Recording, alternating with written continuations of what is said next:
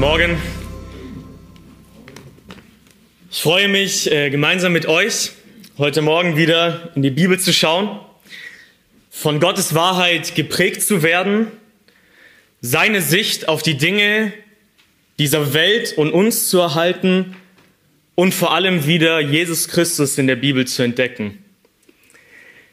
Den Text, den wir heute gemeinsam miteinander betrachten werden, setzt sich mit einer gängigen Meinung auseinander, die auch heute weit verbreitet ist und schon damals vor knapp 2500 Jahren vorhanden war. Und zwar ist es die Meinung, dass Gott alle Menschen gleich liebt.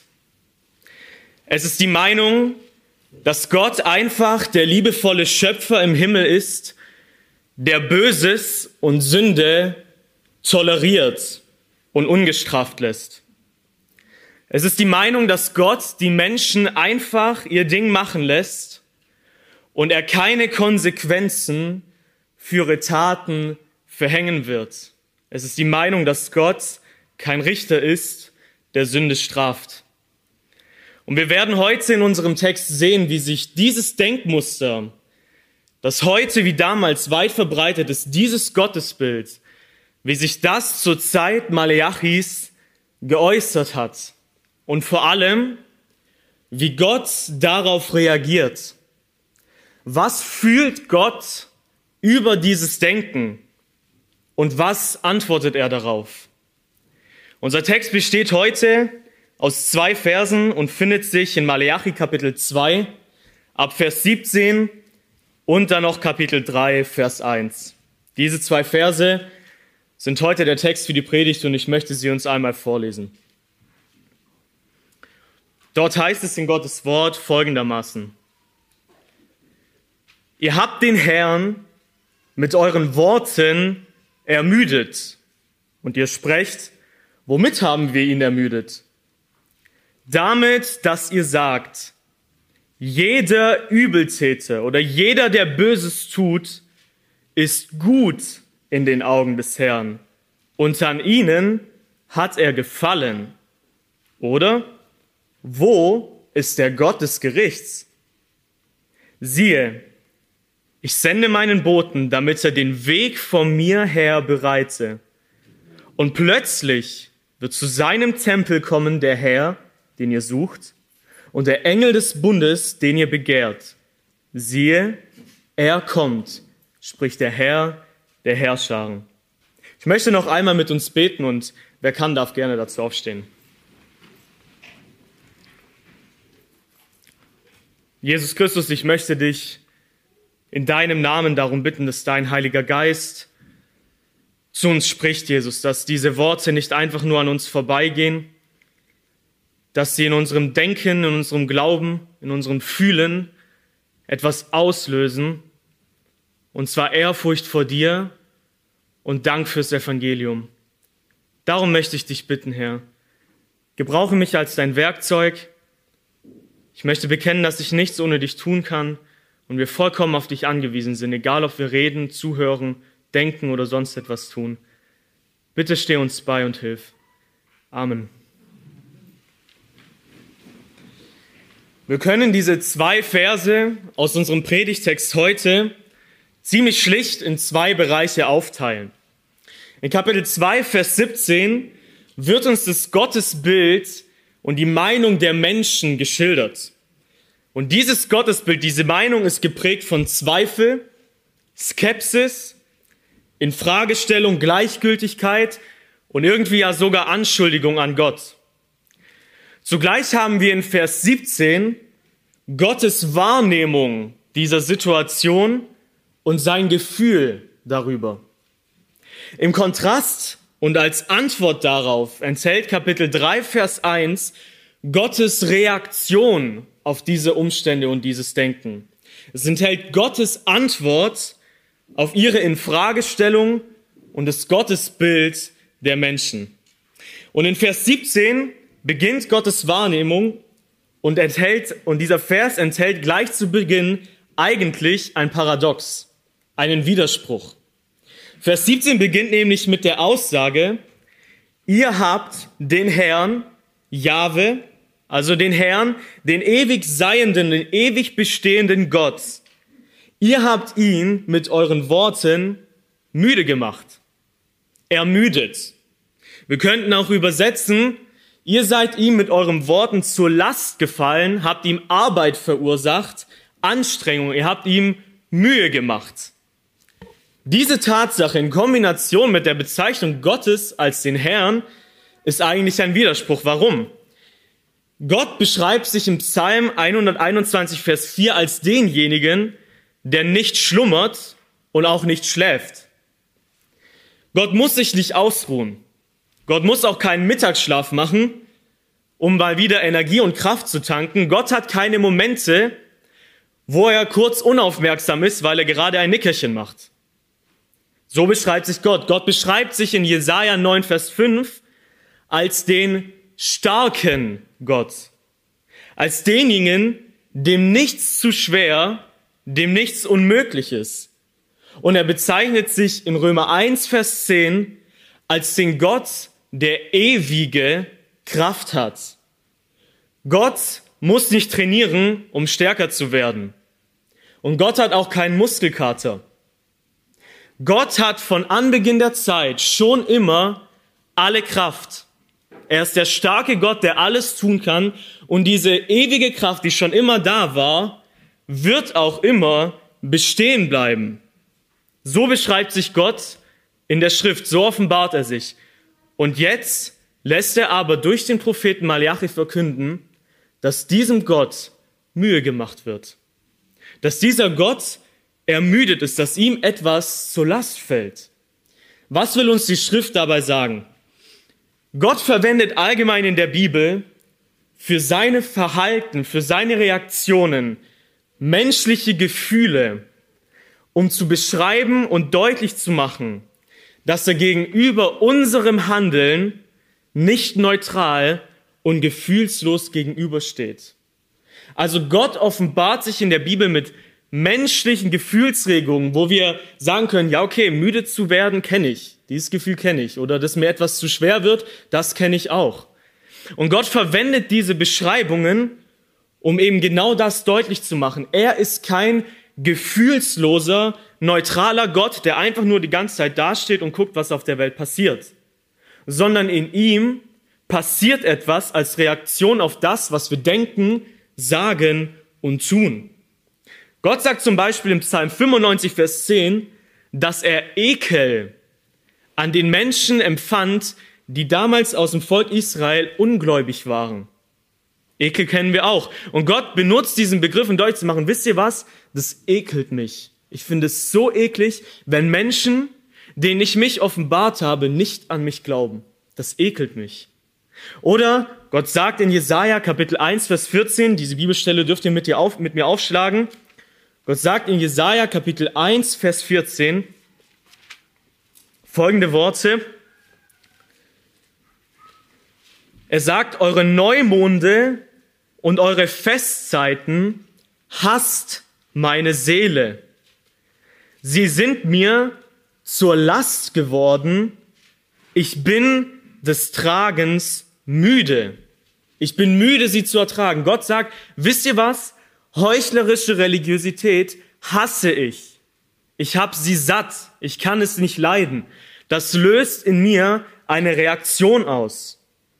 Oder in Jesaja 43, Vers 24, sagt Gott am Ende des Verses, aber du hast mir zu schaffen gemacht mit deinen Sünden, du hast mich ermüdet mit deinen Ungerechtigkeiten. Jesaja 43, Vers 24.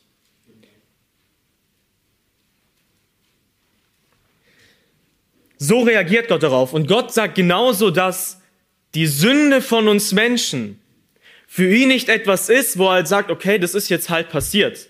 Jetzt machen sie halt mal wieder Dinge, die ich eigentlich nicht so toll finde. Sondern Gott sagt, wenn ihr als Menschen sündigt, macht mir das Mühe. Das macht mir zu schaffen. Warum verwendet Malachi dieses Bild? Was möchte Gott damit deutlich machen, wenn er hier in Kapitel 2, Vers 17 sagt, dass wir den Herrn, dass die Menschen den Herrn mit ihren Worten Mühe gemacht haben, ihn ermüdet haben. Was, welches Gefühl löst etwas in uns aus, wenn uns etwas zur Last fällt? Wenn es eine Sache in unserem Leben gibt, die uns ermüdet, die uns Mühe macht, welchen Wunsch, welches Gefühl löst es in uns aus? Wir wollen es doch am liebsten beenden, oder? Wir wollen dem Ganzen doch am liebsten einen Cut setzen und sagen, so, das reicht jetzt. Ich halte es nicht mehr aus, es ist mir anstrengend, ich möchte das nicht mehr. Die Arbeit ist mir gerade anstrengend, ich mache heute eine Stunde früher Feierabend. Das macht, hat mir Mühe gemacht. Dieses Gefühl löst Mühsal, löst Mühe in uns aus. Was möchte Gott deutlich machen? Gott sagt, euer Verhalten als Menschen, das von Sünde geprägt ist, löst in mir das Gefühl aus, dass ich dem Ganzen am liebsten ein Ende setzen würde. Ich würde das Ganze am liebsten sofort beenden, einen Cut dran machen.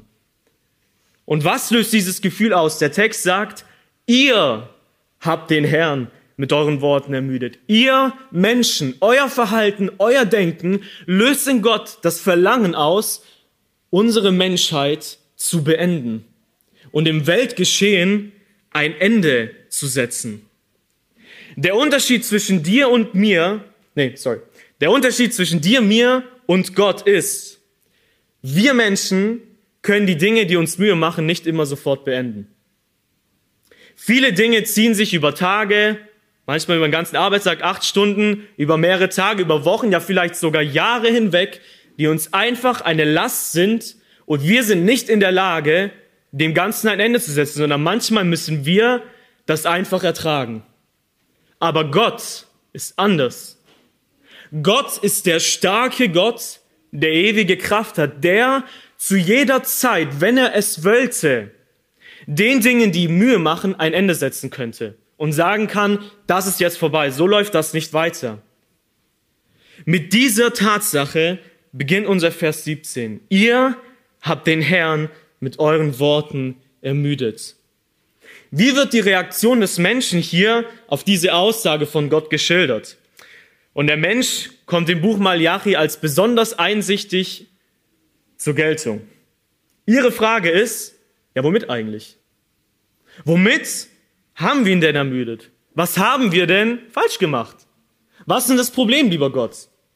Das kommt im gesamten Buch an mehreren Stellen rüber. In Kapitel 1, Vers 6 sagt Gott, ihr habt meinen Namen verachtet. In der Art und Weise, wie ihr lebt, verachtet ihr mich. Ihr ehrt und fürchtet mir nicht.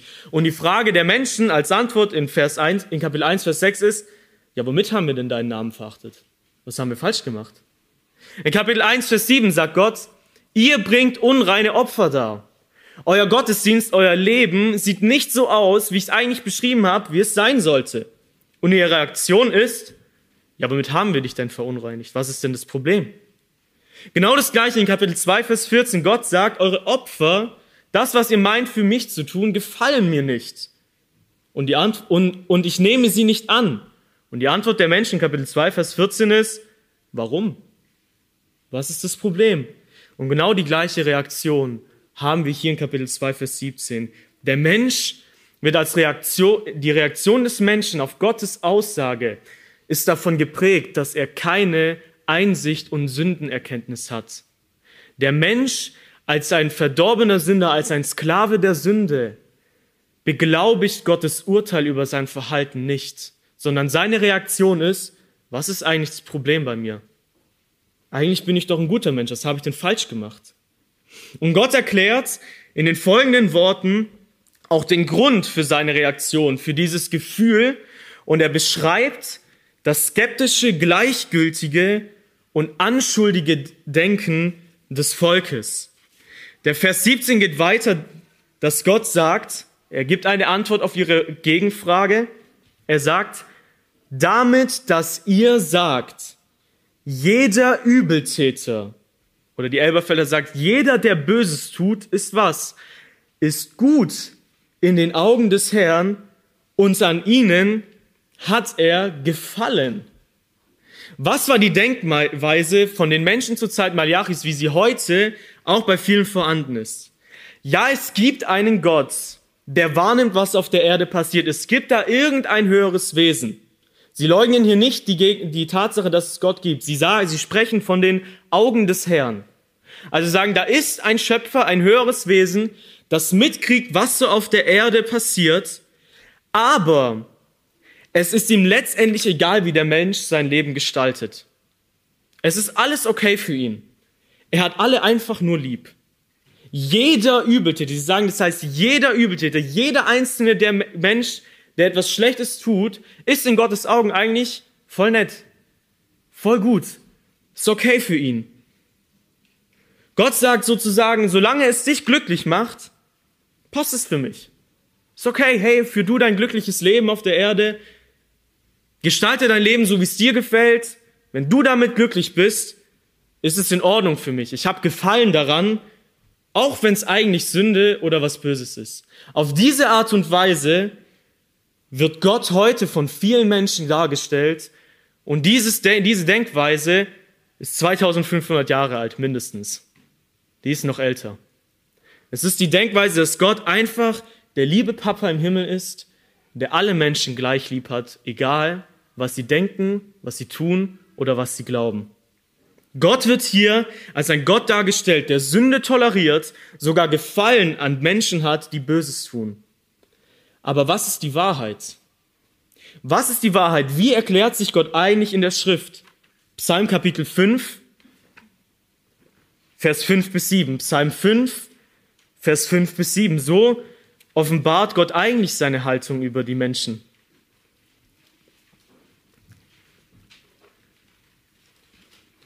Dort sagt Gott im Psalm 5, Vers 5 bis 7, denn nicht ein Gott bist du, der an Gottlosigkeit gefallen hat. Bei dir wird ein Böser nicht weilen. Wie offenbart sich Gott in der Schrift? Wie ist Gott? Gott hat keine, keinen Gefallen an Bosheit. Und kein Mensch darf in die Gegenwart Gottes treten und mit ihm treten und mit ihm eine schöne Zeit verbringen, der Böses getan hat. Vers 6. Nicht werden die Toren bestehen vor deinen Augen. Du hast alle, die Frevel, die Götzendienst ausüben. Das ist eine harte Formulierung. Vers 7, du wirst den Lügenredner verzilgen, verloren gehen lassen, den Mann des Blutes und des Tuges verabscheut der Herr. Das ist komplett Gegenteil von Malachi 2, Vers 17. Gott beschreibt sich hier mit so ergreifend tiefgehenden Gefühlen, dass er sagt, wisst ihr was? Böses gefällt mir nicht. Und ich habe Menschen, die sündigen, nicht einfach nur lieb, sondern wie reagiere ich darauf? Ich hasse sie. Ich kann sie nicht leiden, weil sie etwas tun, was ich hasse. Genau das Gleiche finden wir im Psalm 11, wieder Vers 5 bis 7, lässt sich gut merken. Psalm 5, Vers 5 bis 7 und Psalm 11, Vers 5 bis 7. Dort sagt Gott, der Herr prüft den Gerechten, aber den Gottlosen und den, der Gewalttat liebt, hasst seine Seele. Und jetzt redet der Psalm davon, was Gott tun wird. Er wird Schlingen auf die Gottlosen regnen lassen. Feuer und Schwefel und Glutwind wird das Teil ihres Bechers sein. Sie werden nicht ungestraft davonkommen. Denn gerecht ist der Herr. Gerechte Taten liebt er. Sein Angesicht schaut den Aufrichtigen an. Der Grund für Gottes Hass gegenüber Sünde und Sünder ist in der Tatsache begründet, dass er ein Gott ist, der Freude an Gutem hat, der Liebe zu heiligen, guten, liebevollen Sachen empfindet. Dieser Gott hat eine Liebe zur Gerechtigkeit und darin ist sein Hass gegenüber Ungerechtigkeit und den Ungerechten begründet. Und indem die Menschen zur Zeit Maliachis und auch heute Gott als jemand bezeichnen, der jeden Übeltäter gut findet, ja, dass sogar Gott an jedem gefallen hat, verachten und beleidigen sie das, was Gott eigentlich von sich offenbart hat. In Malachi 2, Vers 17 verwenden sie eine interessante Formulierung. Die Menschen sprechen nämlich davon, dass jeder Übeltäter in den Augen des Herrn gut ist. Dieser Begriff Augen des Herrn wird im Alten Testament über 60 Mal verwendet und beschreibt Gottes Wahrnehmung und seine Allwissenheit über das, was auf der Welt passiert.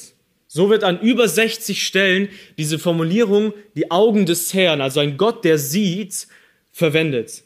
Der Unterschied zwischen den meisten Aussagen im Alten Testament und dieser Stelle hier in Malachi ist die folgende.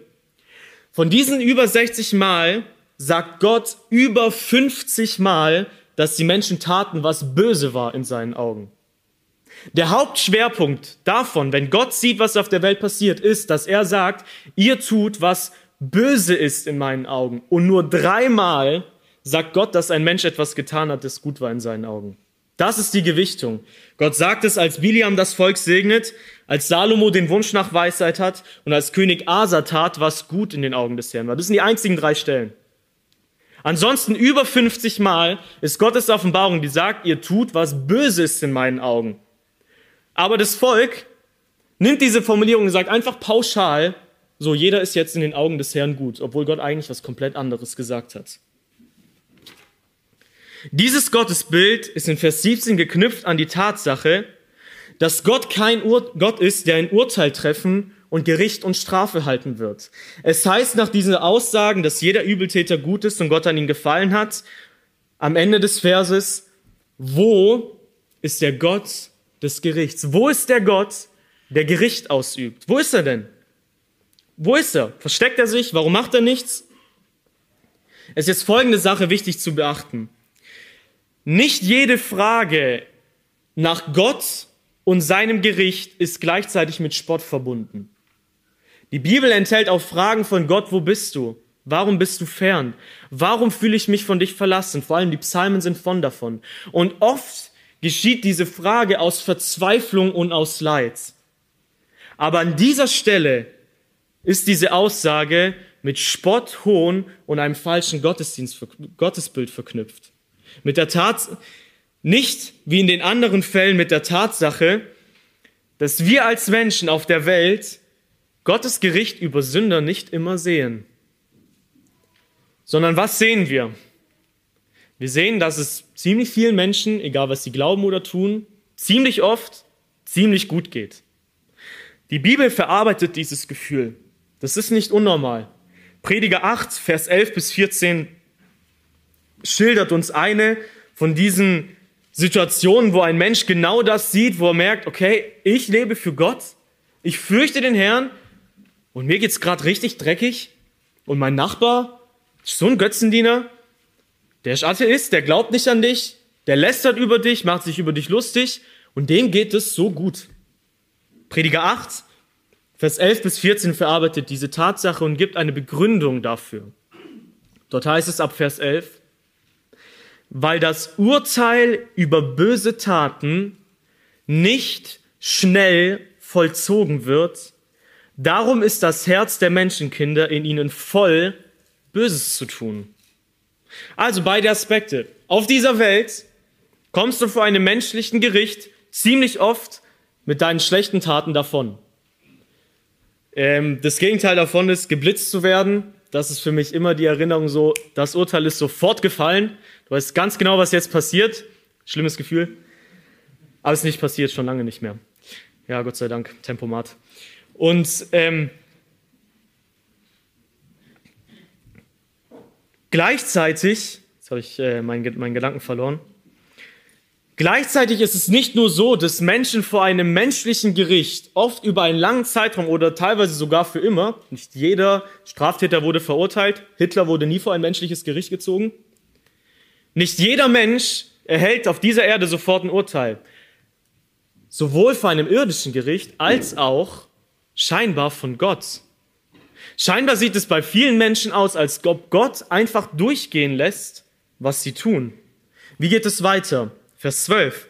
Weil ein Sünder hundertmal Böses tut und doch seine Tage verlängert, also doch einfach weiterlebt, obgleich ich weiß, dass es denen, die Gott fürchten, wohlergehen wird, weil sie sich vor ihm fürchten, aber dem Gottlosen wird es nicht wohlergehen und er wird im Schatten gleich seine Tage nicht verlängern, weil er sich vor Gott nicht fürchtet.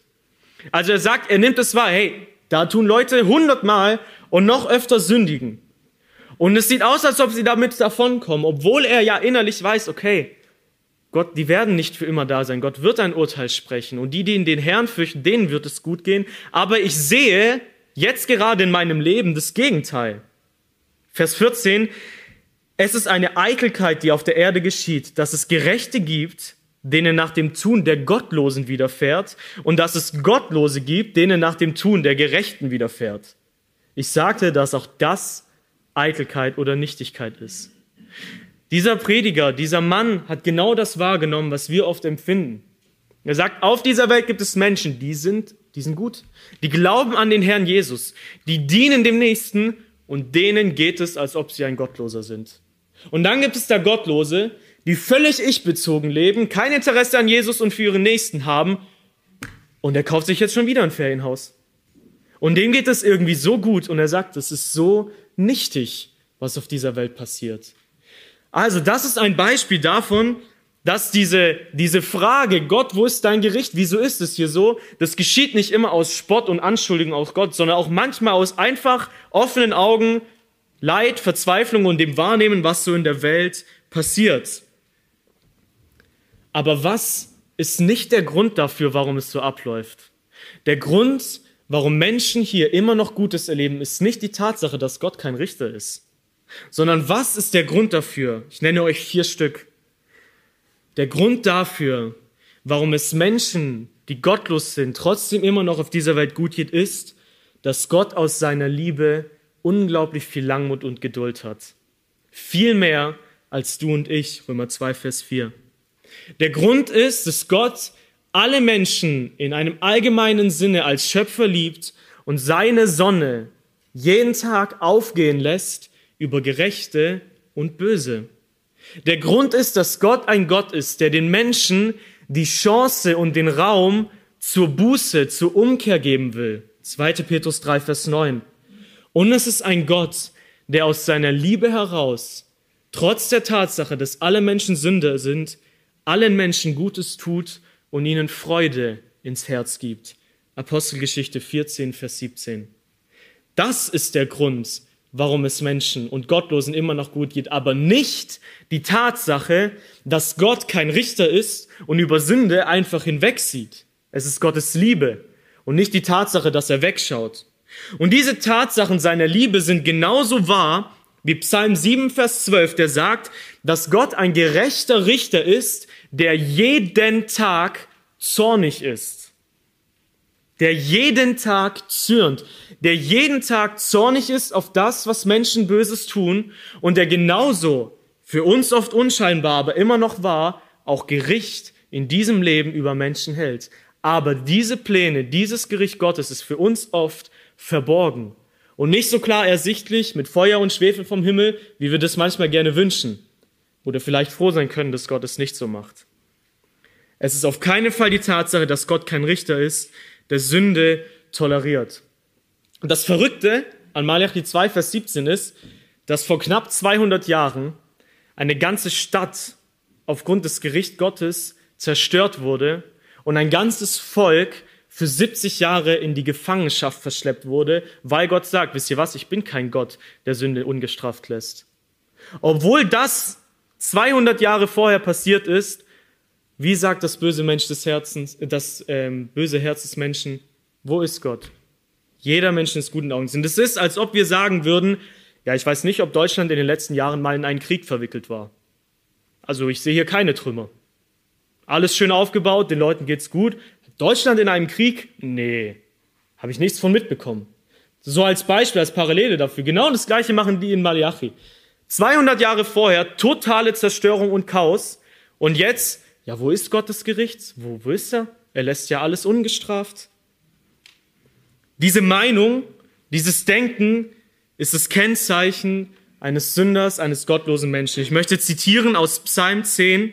Dort heißt es, dass der, der Gottlose in seinem Hochmut spricht, Gott wird nicht nachforschen. Es ist kein Gott. Und dann sagt der Psalmist, und irgendwie habe ich das Gefühl in Vers 5, er kommt davon damit. Zumindest eine Zeit lang. Der Gottlose sagt in Vers 6, ich werde nicht wanken. Kein Unglück wird über mich hereinkommen. Vers 11, Gott vergisst es. Niemals sieht er es. Gott wird nicht nachforschen. Das ist das Denken und die innere Einstellung eines Gottlosen. Und ähnlich, wie es auch das Neue Testament in 2. Petrus 3, Vers 4 verarbeitet, wo es heißt, wo ist die Verheißung seiner Wiederkunft? Also Jesus hat seit 2000 Jahren gesagt, er kommt wieder, aber irgendwie ist er halt immer noch nicht da. Genau die gleiche äh, Reaktion und die gleiche Denkweise. Jetzt kommt die große Frage. Wir haben Vers 17 abgeschlossen. Wie reagiert Gott darauf? Was macht Gott jetzt mit diesen Informationen, die er als allwissender Gott die ganze Zeit sieht und mitkriegt? Wie oder was antwortet er darauf? Was sagt Gott zu dieser Skepsis, dieser Zweifeln, dieser Gleichgültigkeit der Menschen? Was macht er? Und lasst uns gemeinsam sorgfältig, sorgfältig seine Antwort durchlesen. Ich möchte Kapitel 3, Vers 1 einmal mit uns vorlesen. Gott sagt auf dieses Denken der Menschen folgendes. Siehe, Gott spricht, ich sende meinen Boten, damit er den Weg vor mir her bereite. Und plötzlich wird zu seinem Tempel kommen der Herr, den ihr sucht, und der Engel des Bundes, den ihr begehrt. Siehe, er kommt, spricht der Herr der Herrscharen. Ich habe bewusst bestimmte Wörter hier in dem Text betont. Grundsätzlich, wer spricht hier? Es spricht der Herr der Herrscharen der allmächtige Schöpfergott, der, der Erhalter des Universums. Und was sagt er? Er sagt, es wird ein Bote kommen, der den Weg vor wem? Vor mir her bereiten wird. Und wer wird kommen? Es wird kommen der Herr. Es wird kommen der Engel des Bundes. Ja, er kommt, spricht der Herr der Herrscharen. Was ist Gottes Antwort auf ihre Skepsis, auf ihre Zweifel? Was ist Gottes Antwort auf die Frage, Gott, wo bist du? Wo ist dein Gericht? Gottes Antwort ist jetzt, passt auf. Ich werde kommen. Ich höchstpersönlich. Und ich werde vor meinem Kommen sogar einen Boten senden, der meinen Weg vorbereiten wird und ankündigen wird, damit ziemlich klar deutlich wird, wer bald seinen Fuß auf diesen Planeten setzen wird, nämlich der Herr der Herrscharen. Und Gott wählt hier in diesem Vers für sich eine besondere Bezeichnung. Wir haben hier ein Chiasmus, wo zwei Aussagen parallel gesetzt sind, nachdem er von dem Boten spricht, der den Weg bereitet. Es fängt an mit, plötzlich wird zu seinem Tempel kommen und in der Mitte sind folgende Aussagen. Der Herr, den ihr sucht und der Engel des Bundes, den ihr begehrt, siehe, er kommt. Also in diesem Rahmen von der Ankündigung, dass zu seinem Tempel der Herr kommen wird, dass er kommen wird, steht in der Mitte, stehen in der Mitte zwei Aussagen. Es wird von dem Herrn gesprochen und von dem Engel des Bundes. Diese zwei Begriffe werden hier in dem Text parallel gesetzt, wo Gott darin deutlich macht, dass es ein und dieselbe Person ist. Der Herr der Herrscharen, der Schöpfer wird sagen, ich werde kommen und ich werde in welcher Gestalt kommen? Als wer werde ich kommen? Als der Engel des Bundes. Und hinter dieser Formulierung steckt eine wunderbare Botschaft, die ich mit euch jetzt entdecken will. Indem Gott sich selbst hier und sein Kommen als Engel des Bundes bezeichnet, macht er deutlich und erinnert daran, was dieses Kommen ermöglichen und mit sich bringen wird.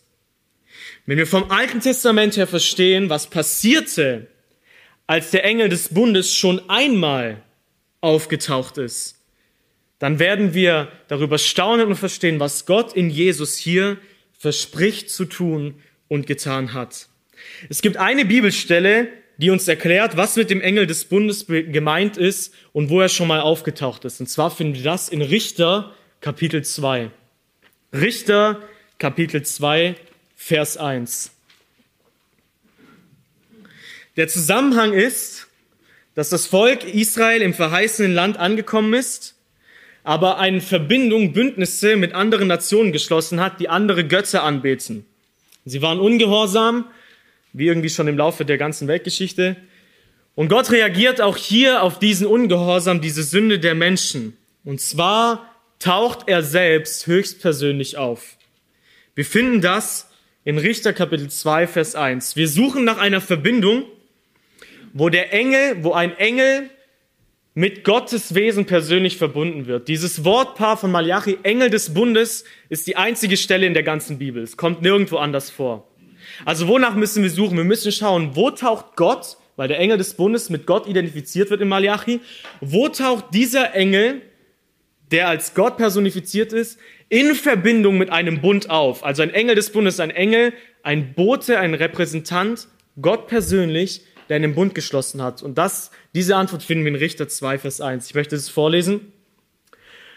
Und der Engel des Herrn kam von Gilgal herauf nach Bochim und er sprach, ich, also der Engel des Herrn spricht hier, ich habe euch aus Ägypten heraufgeführt und euch in das Land gebracht, das ich euren Vätern zugeschworen habe. Und ich sagte, ich werde meinen Bund mit, nicht, mit euch nicht brechen auf ewig. Ihr aber sollt keinen Bund mit den Bewohnern des Landes schließen. Und er sagt, dass sie nicht gehorcht haben. Also was finden wir hier? Hier kommt der Engel des Herrn, der davon spricht, dass er was gemacht hat. Er hat das Volk aus Ägypten herausgeführt und er hat mit ihnen einen Bund geschlossen. Jetzt die Frage, wer hat eigentlich das Volk aus, Israel, äh, aus Ägypten heraufgeführt? Das war doch Gott, oder? Gott, Jahwe, hat das Volk aus Israel heraufgeführt. Wer hat mit dem Volk am Sinai einen Bund geschlossen? Gott? Ja, wer hat diesen Bund geschlossen? Aber durch wen hat Gott das gemacht?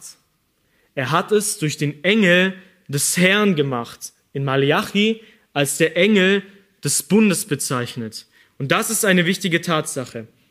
Wenn Gott im Alten Testament den Menschen erscheint und mit ihnen von Angesicht zu Angesicht spricht, wenn Gott sich im Alten Testament den Menschen naht, sich sichtbar macht, dann macht er das in einer ganz bestimmten Person, nämlich im Engel des Herrn. Der Engel des Herrn im Alten Testament ist eine sichtbare Erscheinung von Jesus Christus, bevor er geboren wurde. Es ist die Erscheinung einer Person des dreieinigen Gottes, nämlich von Jesus Christus, in der Gott sich den Menschen naht, bevor er selber in Fleisch und Blut geboren wurde, aber erkennbar als Mensch. Diese Tatsache, dass der Engel des Herrn Gott selbst ist, wird aus vielen Sachen deutlich. Ich möchte ein paar Punkte erwähnen. Ich habe da, falls es euch interessiert, ziemlich gute Tabellen zu Hause gefunden ähm, vom John MacArthur, der ganz, ganz viel zusammengetragen hat. Es wird darin deutlich, dass der Herr Jahwe an manchen Stellen in zwei Personen gleichzeitig auftritt. Also da ist der eine Herr, Jahwe, und da ist noch der andere, gleichzeitig, an einem Ort. Der eine auf der Erde, der andere im Himmel. Ja, wie das? Wie geht das? Wie ist das möglich? Es wird darin deutlich, dass der Name, dass dieser Herr, Jahwe, mit, mit sich spricht.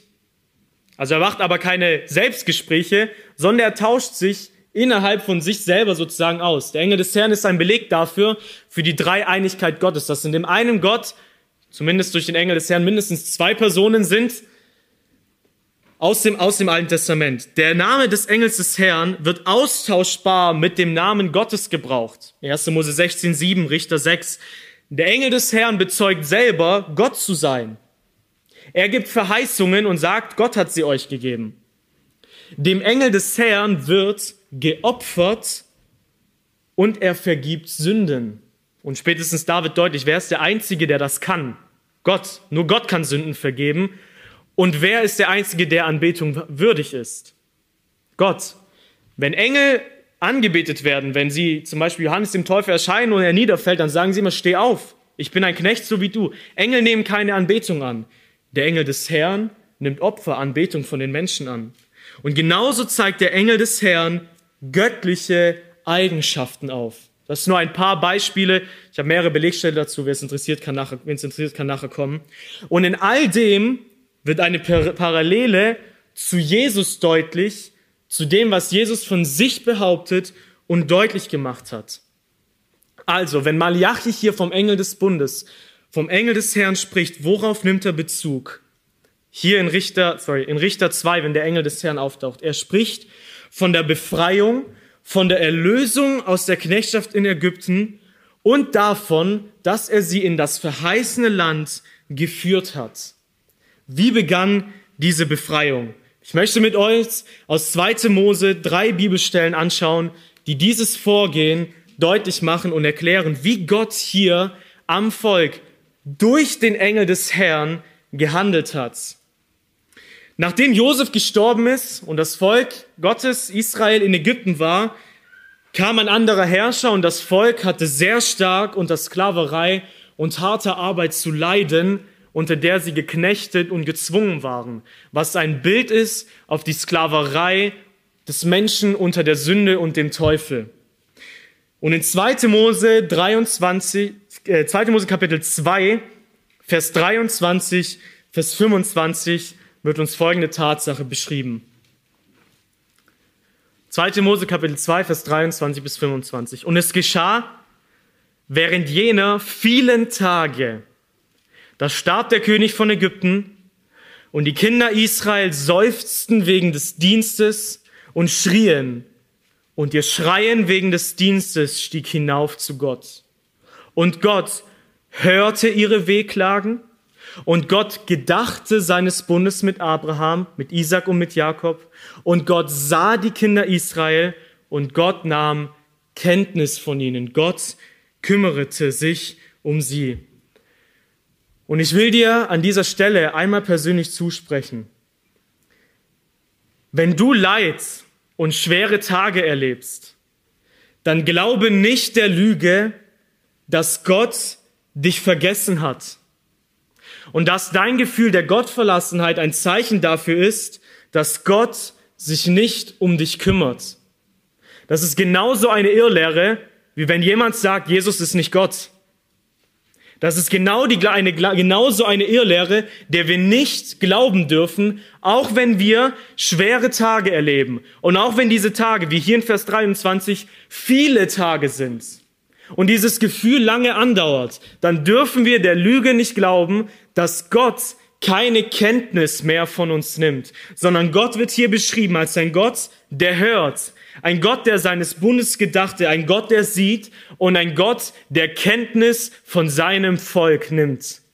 Und genau das Gleiche ist es heute und genau das Gleiche war das damals beim Volk Israel. Und wie reagiert Gott auf die Tatsache, dass er mitbekommt, wie es seinem Volk hier geht? Wie kümmert er sich um sie? Wir lesen weiter in Kapitel 3 ab Vers 1. Es kommt ein Szenenwechsel.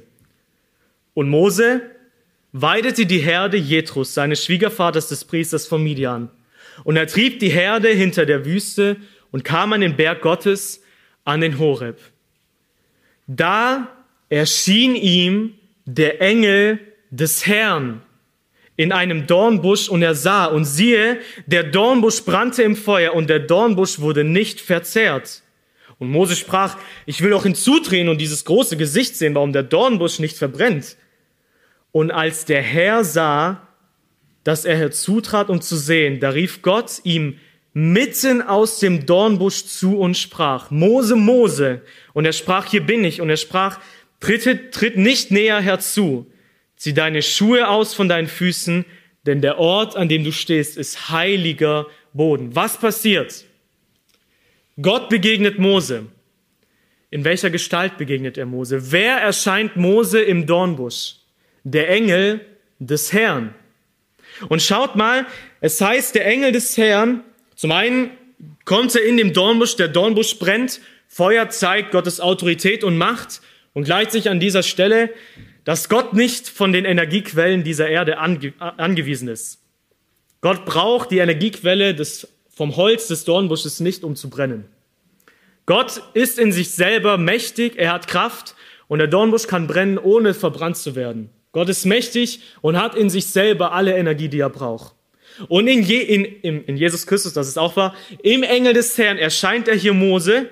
Jetzt ist wichtig, in Vers 2, er sah den Engel des Herrn mitten aus dem Dornbusch. Und jetzt schaut mal in Vers 4, als der Herr, großgeschrieben Jahwe, sah, dass er herzutrat, um zu sehen, da rief Gott ihm mitten aus dem Dornbusch zu. Also wie wird der Engel des Herrn, der hier im Dornbusch steht, bezeichnet? Als der Herr, Jahwe, als der Gott, der jetzt zu Mose spricht. Und der sagt, tritt nicht näher zu, dieser Boden ist heilig. Und wie offenbart sich jetzt der Engel des Herrn? Wie offenbart sich Gott in Vers 6? Und er sprach, ich bin der Gott deines Vaters, der Gott Abrahams, der Gott Isaaks und der Gott Jakobs. Und hier finden wir eine Parallele von Jesus Christus. Wie hat Jesus Christus von sich gesprochen, als er sich offenbart hat? Er hat beständig dieses Ich bin verwendet. Warum? Weil er der Engel des Herrn war, der schon damals Mose erschienen ist und sich als Ich bin, als den Gott offenbart hat. Und jetzt schaut mal, wie wunderbar das ist, was Jesus jetzt hier sagt. Zum einen verbirgt Mose sein Angesicht und fürchtet sich, wen anzuschauen? Gott anzuschauen. Und jetzt spricht der Herr. Gesehen habe ich das Elend meines Volkes, das in Ägypten ist, und sein Schreien wegen seiner Treibe habe ich gehört. Und ich kenne seine Schmerzen. Und ich bin herabgekommen, um es aus der Hand der Ägypter zu erretten und es aus diesem Land hinaufzuführen in ein gutes und geräumiges Land. Was sagt Jesus Christus? Wie offenbart er sich? Er sagt, ich bin der Gott, der gesehen hat, was passiert ist. Ich bin ein Gott, der gehört hat, was passiert ist. Ich bin ein Gott, der Bescheid weiß. Ich kenne, wie es um mein Volk steht. Und was sagt er noch? Ich bin herabgekommen, um sie hinaufzuführen. Ich, Gott, bin auf diese Erde herabgestiegen, um euch als Menschen in ein gutes Land hinaufzuführen. Ich habe es mit Absicht so betont, weil da eine gewisse Parallele zum Neuen Testament deutlich wird, zum Evangelium. Und was macht der Engel des Herrn? Was macht Gott hier im Alten Testament durch Jesus Christus? Nach der Lektion über das Passer führt er sie aus ihrer Knechtschaft heraus. Und er führt sie nicht nur heraus, er, er rettet sie und er kämpft für sie.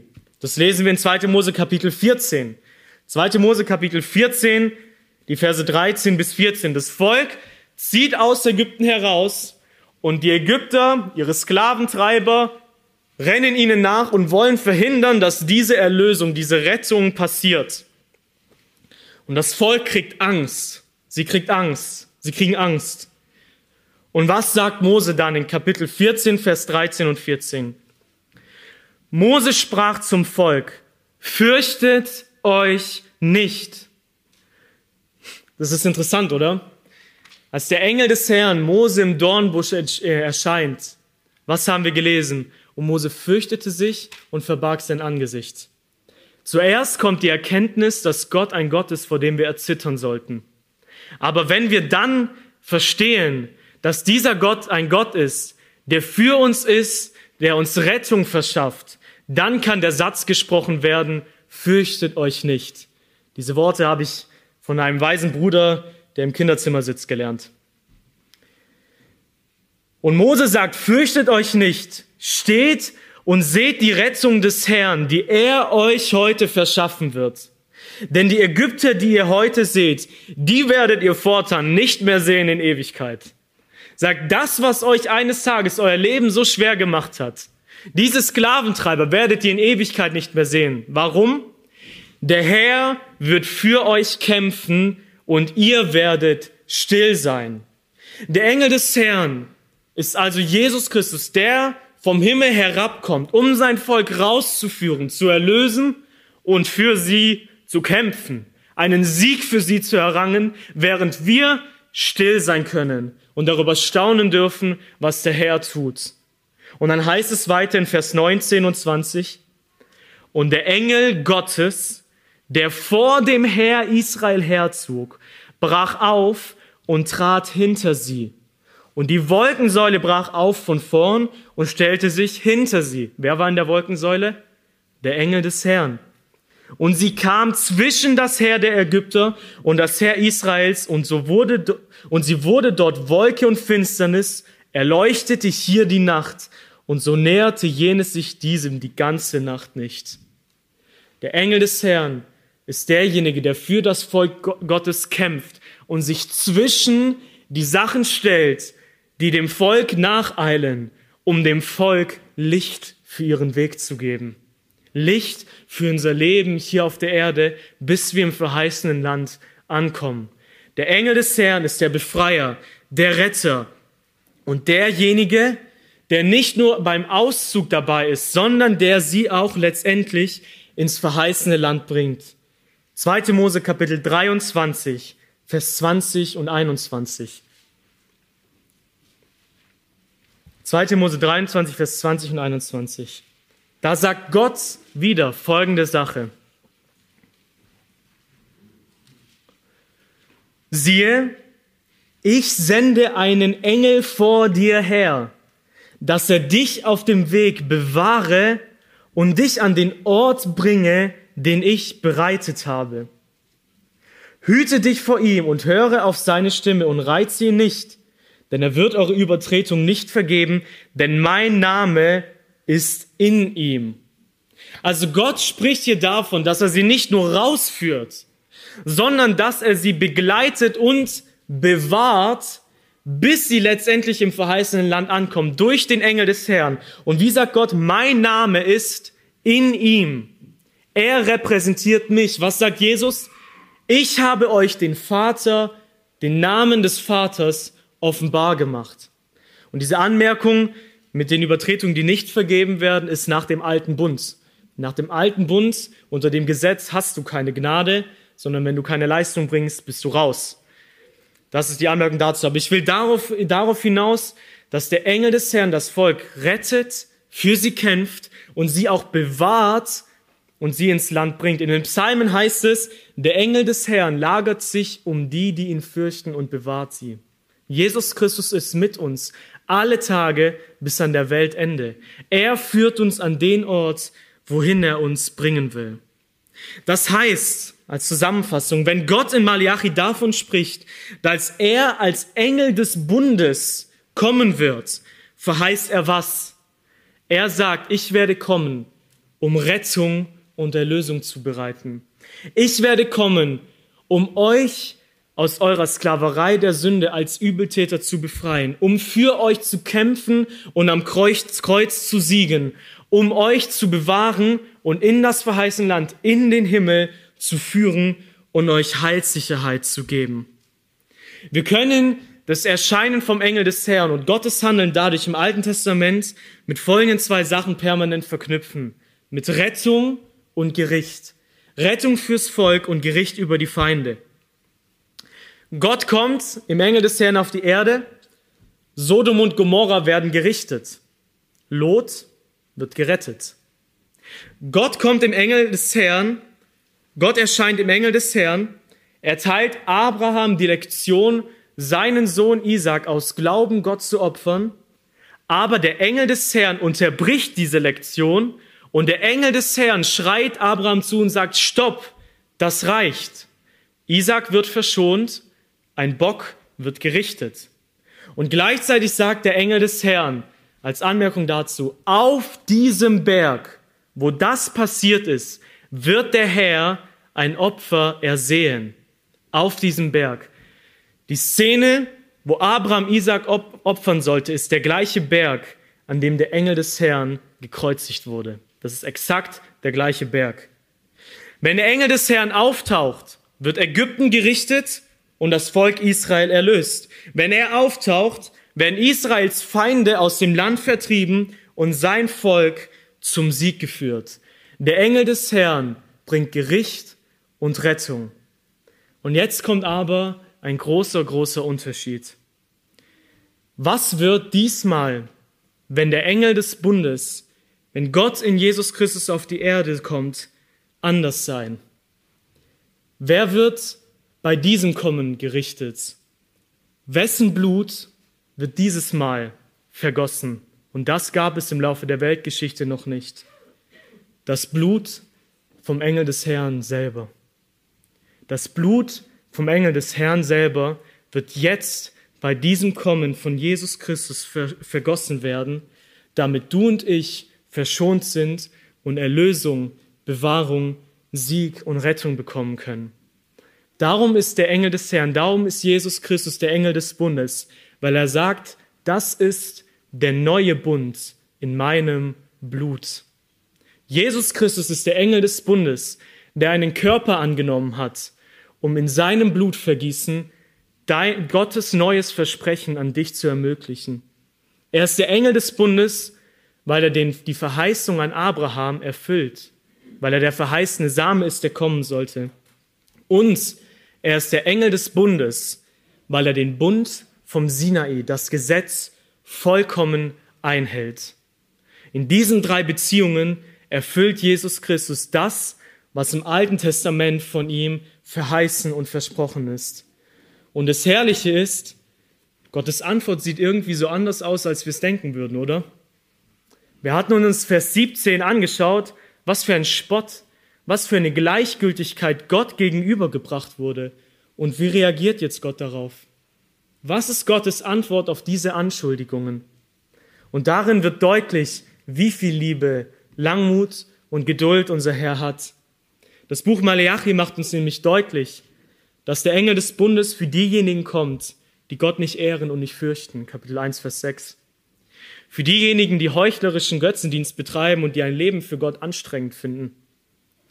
Der Engel des Bundes, Jesus Christus, kommt für die, die nicht auf Gottes Wort hören wollen und den Fluch verdienen, die Gottes Wege nicht bewahren und in jeder einzelnen Bundesbeziehung nichts anderes als untreu sind.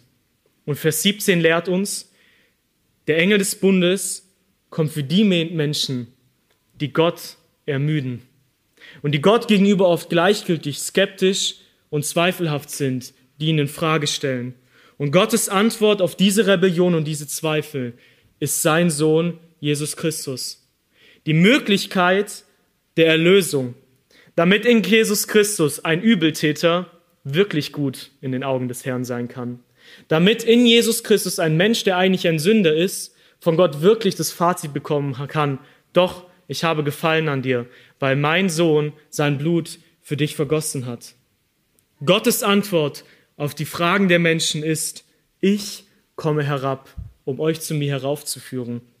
Ich komme zu meinem Tempel. Genauso wie der Bund hat der Tempel eine dreifache Bedeutung. Gott kommt in Jesus Christus auf die Erde und schaut mit menschlichen Augen dieses Gebäude an, wo dieser heuchlerische Götzendienst betrieben wird. Aber von was spricht Jesus Christus noch von einem Tempel? Er sagt, mein Leib, mein Körper ist der Tempel. Und darin äh, prophezeit Malachi die Menschwerdung Jesu. Indem er sagt, der Herr wird zu seinem Tempel kommen, sagt er, der Herr wird einen menschlichen Körper annehmen den er für euch hingeben kann. Und für wen? Für den geistlichen Tempel, für die Gemeinde, für uns. Dafür kommt Gott, um uns zu erlösen, um uns zu ihm heraufzuführen. Im Kommen Jesu am Kreuz zeigt Gott beide Dinge. Gott zeigt in dem, was mit Jesus geschehen ist, wie ernst er Sünde nimmt und was Sünde verdient hat. Aber er zeigt gleichzeitig, wie groß seine Liebe zu gottlo gottlosen Sünder ist. Es gibt keine, und das ist mein Schlusssatz, es gibt keine größere Antwort Gottes auf deine Skepsis, deine Zweifel und deine Anfragen gegenüber ihm als seinen Sohn Jesus Christus und den neuen Bund. Amen.